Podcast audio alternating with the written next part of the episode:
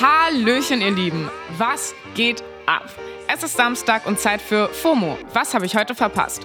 Heute ist Samstag, der 3. September 2022. Mein Name ist Paula Menze und in dieser Folge widmen wir uns einem Thema, das gerade mal wieder häufiger in den Socials war. Unsere Daten in genau diesen Socials. Bisschen ironic ist es schon, aber Spaß beiseite. Was passiert eigentlich mit unseren Daten auf Social Media und in anderen Apps? Und was hat es mit den ganzen Datenleaks und Sicherheitslücken bei Instagram und Twitter auf sich, von denen zurzeit die Rede ist? Datenschutz wird oft unterschätzt, weil wir die Auswirkungen davon ganz, ganz selten unmittelbar an uns selbst spüren. Die merken wir im Zweifelsfall erst, wenn es zu spät ist. Das war Datenschutzexpertin Anna Biselli. Von ihr hört ihr gleich noch mehr. Heute geht es um unsere Daten auf Social Media und wie wir sie schützen können.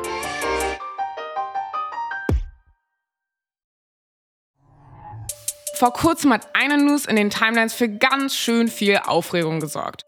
Instagram kann durch ein neues iOS-Feature unseren genauen Standort tracken. Da haben wir letzte Woche bei FOMO auch drüber berichtet. Ja, und das war leider nicht so ganz korrekt. Das war eine Falschinformation und die möchten wir hier erstmal richtigstellen. Instagram kann bei Apple-UserInnen theoretisch tatsächlich auf den genauen Standort zugreifen. Aber schon seit zwei Jahren. Es ist also kein neues Feature. Aber irgendwie scheint das sehr viel nicht ganz klar gewesen zu sein.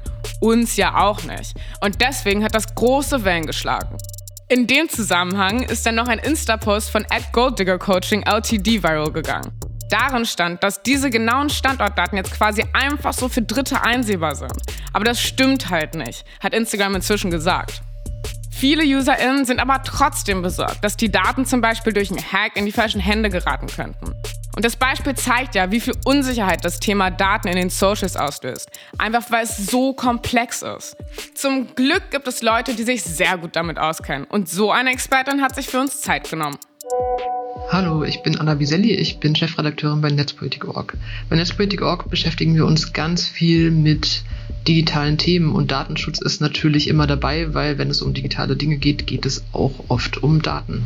Hallo Anna, also diese Daten, um die es da geht. Wieso, weshalb, warum ist das so ein Ding? Was machen Plattformen denn eigentlich damit? Ganz allgemein kann man sagen, Plattformen wollen mit unseren Daten meist Geld verdienen, indem sie viele Daten über uns sammeln und dann eben auch viel über uns wissen. Das heißt, wofür wir uns interessieren, wie viel Geld wir vielleicht haben, ob wir oft Dinge im Internet kaufen. Das macht gerade Plattformen, bei denen viele Daten liegen, extrem attraktiv, um Werbung auszuspielen, weil die dann vermeintlich zielgerichtet an die Leute gehen kann, die sie auch mutmaßlich dann am besten erreicht. Wie so oft geht es natürlich um Geld. Alles klar. Für den Umgang mit unseren Daten werden die großen Social-Media-Plattformen ja auch regelmäßig kritisiert. Was sagen denn die Plattformen zu ihrer Verteidigung? Gibt es da so eine Art Standardantwort? Unternehmen sagen ganz oft, dass die Nutzerinnen ja selbst entscheiden können, welche Daten sie preisgeben. Zum Beispiel, indem sie Tracking ablehnen oder bestimmte Datenschutzeinstellungen machen und vielleicht ihren Standort nicht teilen. Oft ist es aber gar nicht so einfach, denn für die Nutzerinnen ist es häufig ganz viel komplizierter, zum Beispiel alle Tracking-Cookies abzulehnen, als ihnen einfach zuzustimmen. Das kennen wir, glaube ich, alle von diesen Cookie-Bannern, wo dann so ein großer grüner Alles akzeptieren-Button ist. Und wenn ich die Cookies aber alle abwählen will, muss ich mich durch irgendwelche verschachtelten Menüs klicken. So, das ist, glaube ich, so eine Sache, dass dann die Verantwortung auf die Nutzerinnen abgeschoben wird, es ihnen aber relativ schwer gemacht wird, die für sie datenschutzfreundlichen Einstellungen zu treffen.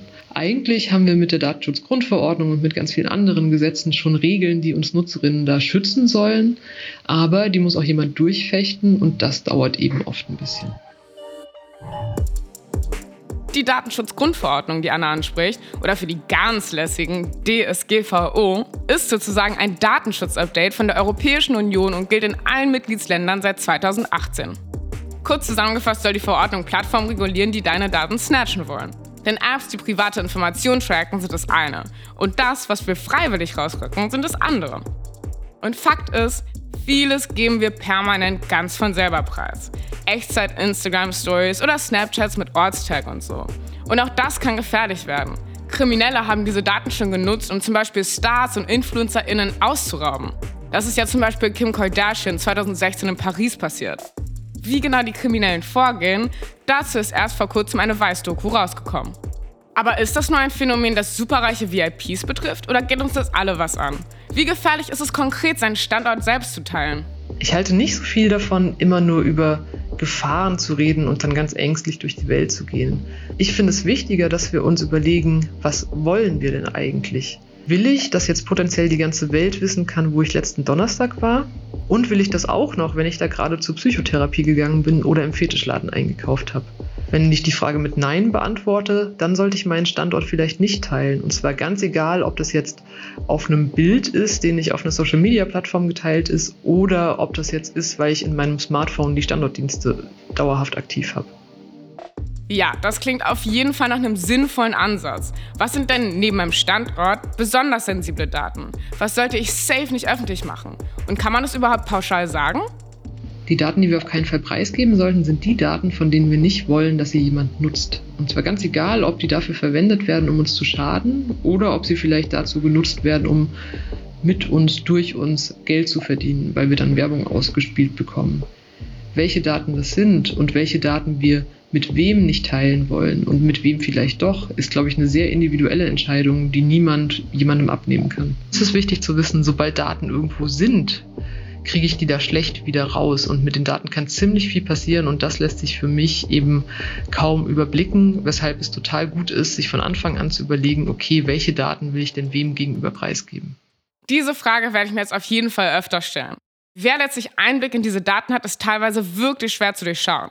Das sieht man auch bei dem aktuellen Twitter-Skandal. Der ehemalige Sicherheitschef von Twitter hat schwere Vorwürfe gegen die Plattform erhoben. Der heißt Peter Zatko, ist IT-Experte und ein legendärer Hacker.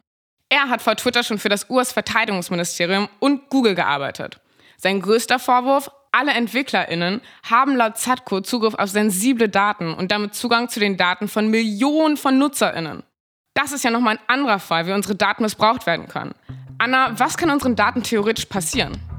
Es gibt immer verschiedene Möglichkeiten, was für unerwünschte Dinge mit Daten passieren können. Der Klassiker ist, es kommen Kriminelle von außen, hacken sich in die Systeme und greifen auf die Daten zu. Wenn ich jetzt aber in einem Unternehmen oder bei einer Social-Media-Plattform ganz viele Leute habe, die sowieso Zugriff auf die Daten haben, steigt natürlich auch die Gefahr, dass jemand aus dem Unternehmen selbst diese Daten unbefugt weitergibt, weil er zum Beispiel gerade einen Groll auf das Unternehmen hat oder weil er die Daten verkaufen will, um sich selber zu bereichern. Und das sollte man natürlich vermeiden, weil gegen die sogenannten Innentäter kann man so viele Schutzmaßnahmen nach außen machen, wie man will. Das hilft dann eben nicht mehr weiter. Ja, ein Mensch mit Groll oder einer kriminellen Absicht kann offenbar schon ausreichen, um riesigen Schaden durch Datenleaks zu verursachen. Und das sind ja nur die Daten, die uns sozusagen unterm Tisch von Plattformen abgezogen wurden, weil das so in den Standardeinstellungen steht und wir die nicht lesen. Kommen wir nochmal zurück zu den Daten, die wir freiwillig preisgeben. Mein letztes Wochenende zum Beispiel. Alles öffentlich auf den Socials dokumentiert. Ein London-Trip mit den Homies und jeden Tag IG-Stories mit Standort. Was geht, wo geht's, was machen wir, was essen wir. Die Daten wurden uns nicht unterm Tisch geklaut. Die haben wir auf einem silbernen Tablett serviert. Wie schätzt du das ein, Anna? Inwiefern sind wir selbst auch in die Verantwortung zu nehmen, weil wir freiwillig sensible und intime Daten zur Verfügung stellen? Wir haben die Verantwortung, uns immer selber bewusst zu machen, welche Informationen wir über uns zur Verfügung stellen. Und zwar auf verschiedenen Arten und Weisen. Da geht es zum einen zum Beispiel um die Fotos, die wir auf Instagram posten und damit irgendwie der ganzen Welt zugänglich machen. Da geht es aber auch um die Daten, die wir der Plattform zugänglich machen, die jetzt vielleicht nicht gerade irgendwie auf unserem Profil direkt stehen. Und dann sollten wir uns überlegen, ob wir das auch in ein paar Jahren noch gut finden, welche Informationen über uns verfügbar sind. Denn wenn die Daten erstmal im Internet sind, ist das nicht das gleiche, wie wenn ich das jetzt der besten Freundin beim Spazierengehen erzähle. Denn eine digitale Information kann erstmal beliebig kopiert und gespeichert werden und in dem Moment, wo ich etwas ins Internet stelle, gebe ich auch eine ziemlich große Kontrolle darüber ab. Joa, aber genau diese Kontrolle würde ich ja aber irgendwie gerne wieder haben. Wie könnte ein bewussterer Umgang mit unseren Daten auf Social Media aussehen? Wenn wir über einen bewussten Umgang mit Daten reden, müssen wir mehrere Dinge unterscheiden, nämlich wem gegenüber wir die Daten schützen wollen. Wollen wir uns jetzt gegenüber anderen Leuten schützen, die unser Profil sehen? Dann müssen wir uns vielleicht überlegen, was poste ich, für welchen Kreis mache ich das zugänglich, ist mein Profil privat oder nicht. Wenn es jetzt darum geht, die Daten gegenüber dem Dienst selbst zu schützen, dann muss ich mir andere Sachen überlegen. Dann muss ich mir zum Beispiel überlegen, was ist das Geschäftsmodell von dem Dienst? Zahle ich für den Dienst mit Geld oder zahle ich für den Dienst mit Daten oder gibt es da noch irgendwas anderes?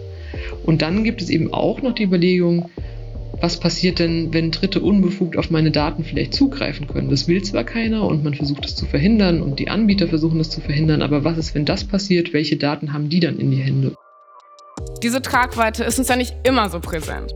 Also niemand denkt ja ständig an the Worst-Case-Szenario, wenn die eine neue App herunterladen oder zum Beispiel Fotos auf den Socials teilen, die sensible Daten freigeben.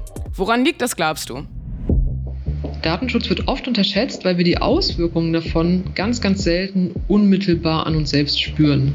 Die merken wir im Zweifelsfall erst, wenn es zu spät ist. Ich finde, das sieht man ganz gut daran, was gerade in den USA passiert. Als da das Recht auf Schwangerschaftsabbruch aufgehoben wurde, hatten plötzlich viele NutzerInnen Angst, die ihren Zyklus zum Beispiel über Apps tracken.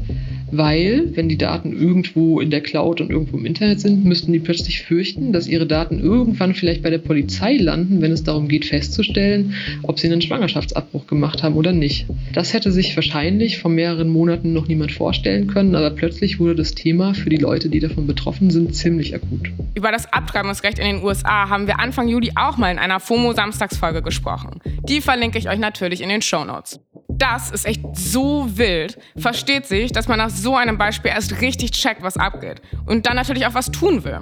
Wie können wir unsere Daten denn möglichst gut schützen? Was kann ich tun, außer auf die Apps zu verzichten? Auch wenn es anstrengend ist, schaut euch an, was eine App mit euren Daten macht und welche Daten sie wie lange über euch sammelt. Und dann schaut vielleicht auch, gibt es Alternativen? Gibt es Apps, deren Geschäftsmodell eben nicht darauf beruht, Daten zu verkaufen oder weiterzugeben oder selber zu nutzen. Zum Beispiel beim Zyklus-Tracking, da gibt es alternative Apps, bei denen die Daten gar nicht echt durch Internet geschickt werden und dann irgendwo in der Cloud gespeichert sind, sondern einfach auf dem Telefon bleiben. Und da habe ich eben viel, viel weniger Probleme mit Datenschutzsachen und viel, viel weniger Probleme damit, die Kontrolle darüber zu verlieren, wo die am Ende landen. Vielen lieben Dank, Anna. Das sind Tipps, die kann ich mir hinter die Ohren schreiben. Erinnert ihr euch noch an die Instagram-Standortfunktion vom Anfang der Folge? Die könnt ihr zum Beispiel ganz einfach selbst abschalten. Da müsst ihr auf Einstellungen in eurem iPhone gehen, auf Datenschutz drücken, dann Ortungsdienste anklicken und dort könnt ihr einzelne Apps auswählen und den genauen Standortteilen deaktivieren. Egal ob es um Daten geht, die wir selber raushauen oder um welche, die die Social-Media-Plattform von sich aus abgreifen, es lohnt sich auf jeden Fall ein bewussterer Umgang mit unseren eigenen Daten. Das Thema Datenschutz kann super kompliziert wirken. Aber wir können uns ja vielleicht einfach mal häufiger fragen, wenn wir die Socials nutzen, wo landen meine Daten und was kann damit passieren? Damit ist ja schon echt viel gewonnen. Haltet am besten eure Ohren steif und lasst euch nicht verunsichern. So Leute, stabiles Antwort und somit ein gediegenes Wochenende und herzliche Grüße. Und die Grüße gehen auch raus an dich, Daria, unsere treue FOMO-Hörerin.